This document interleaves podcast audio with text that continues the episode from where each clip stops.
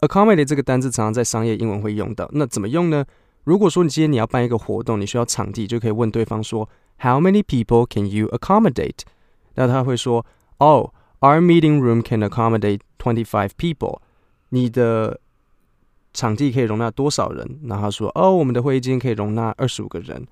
那当然也可以用来表示配合，比如说你问对方公司，Is your company able to accommodate our strict demands？Strict 就是严格，demand 就是要求，那就是问对方说，你的公司能能不能够配合我们艰难的要求？那大部分的人都是先 OK 再说嘛。Yes，Yes，we can accommodate your demands。那 accommodate 它有一个片语叫 accommodate yourself to something，意思就是说，呃，试着让自己去配合某一个环境。比如说 ，the new student tried to accommodate himself to the new environment。新同学试着去配合自己跟这边的环境。那如果说你今天到了一个新工作或是新工作环境，你就可以说。I am trying really hard to accommodate myself to this new environment, but everyone is just terrible. They're all assholes. My boss is terrible. My coworkers are terrible. Everything is just terrible. I hate everybody. 那你可能就会跟我一样开始有 Blue Monday，那医生就会跟你说休息，那礼拜一先不要去工作，那接着你就会跟我一样有 Blue Tuesday。那接下来请听 accommodate 的其他形态。那你们知道 accommodate 是一个动词，因为我已经讲了，它是个及物动词。它还有一个形容词叫 accommodative，就是比如说某一个人他很会配合他人，或是可以给予他人他们需要的东西，这就是一个 accommodative person。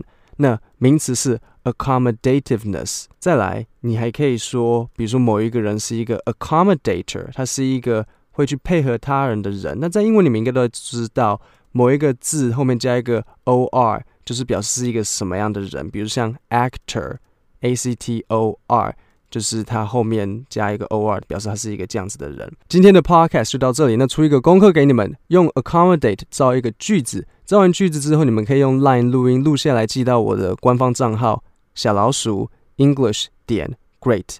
寄给我之后，我就会在下一次的频道播出，然后告诉你们说你们讲的怎么样子，发音正不正确，然后这个例句应该怎么样子用才好。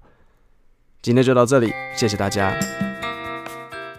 啊，又到礼拜一了，一个礼拜又这样结束了，好痛苦，明天又要工作。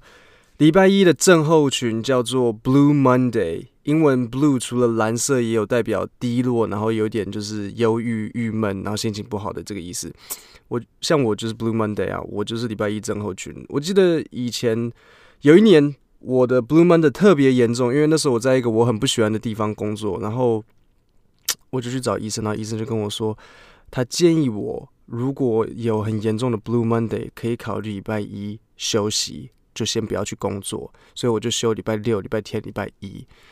然后几个礼拜过去之后，我就回去找医生，然后医生当然就问我说：“哎呀，你最近怎么样？”我说：“哎，我我很不错哎，可是，嗯，我的 Blue Monday 解决了，可是现在我礼拜二要去上班，我现在开始有 Blue Tuesday。”今天的单字叫做 Accommodate accommodate，a c c o m m o d a t e，accommodate。通常是做及物动词，这表示它必须要接一个受词。如果你 accommodate 后面没有接任何东西，那你就用错了。那关于及物不及物，完全不完全，呃，各位清楚吧？如果不清楚，你到我的 YouTube 去找完全不完全动词，就会有一部影片在解释。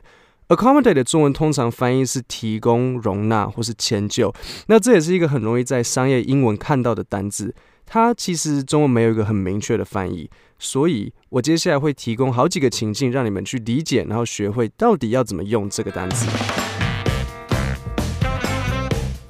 Accommodate 第一个意思就是提供人家需要的东西，比如说像 We do our best to accommodate students with disabilities。